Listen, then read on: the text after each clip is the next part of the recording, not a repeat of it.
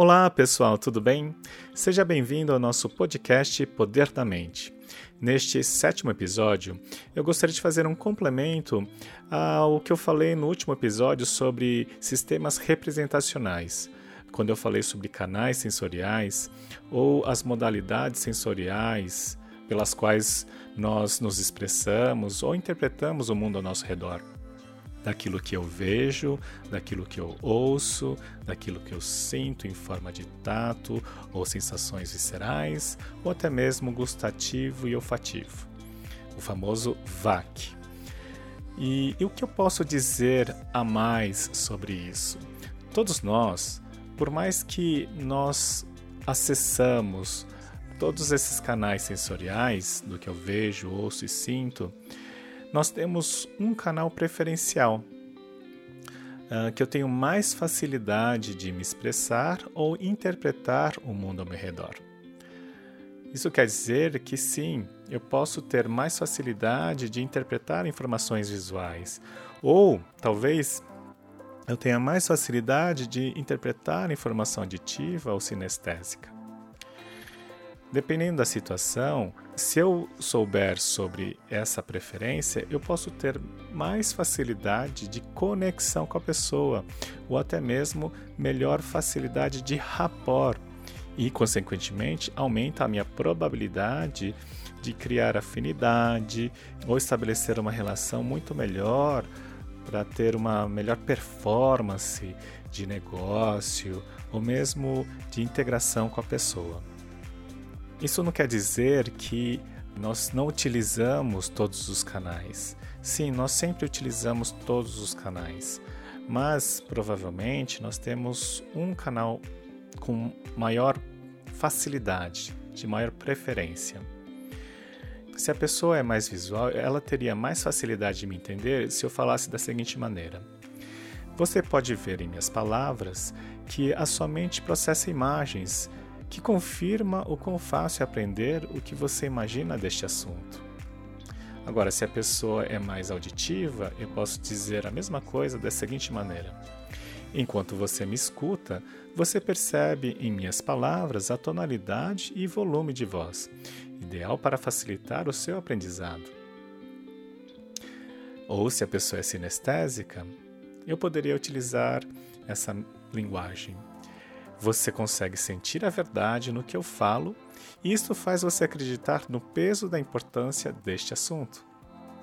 Então percebe que se eu mudar a minha linguagem, dando preferência àquele canal, isso pode facilitar a conexão com outra pessoa e ampliar as possibilidades dessa relação. E como é que eu descubro qual é o canal preferencial?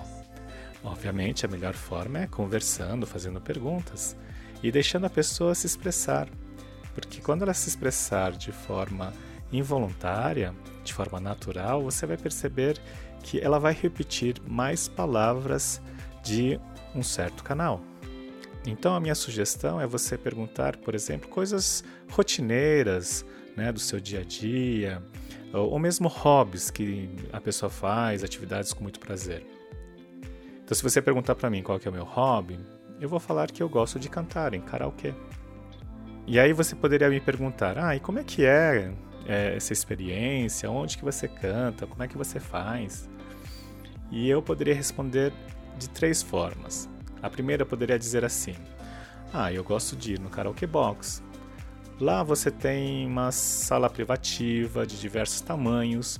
Normalmente é um ambiente escuro, mas sempre tem uma boa TV para você ler a letra da música enquanto canta. Ou também poderia dizer dessa maneira: Ah, eu gosto de ir no karaoke box. Lá você tem salas privativas que isolam o som que poderia atrapalhar de outras salas. É, pois eu gosto de ouvir bem o tom e o ritmo da música. Ou poderia dizer assim: Ah, eu gosto de ir no karaoke box.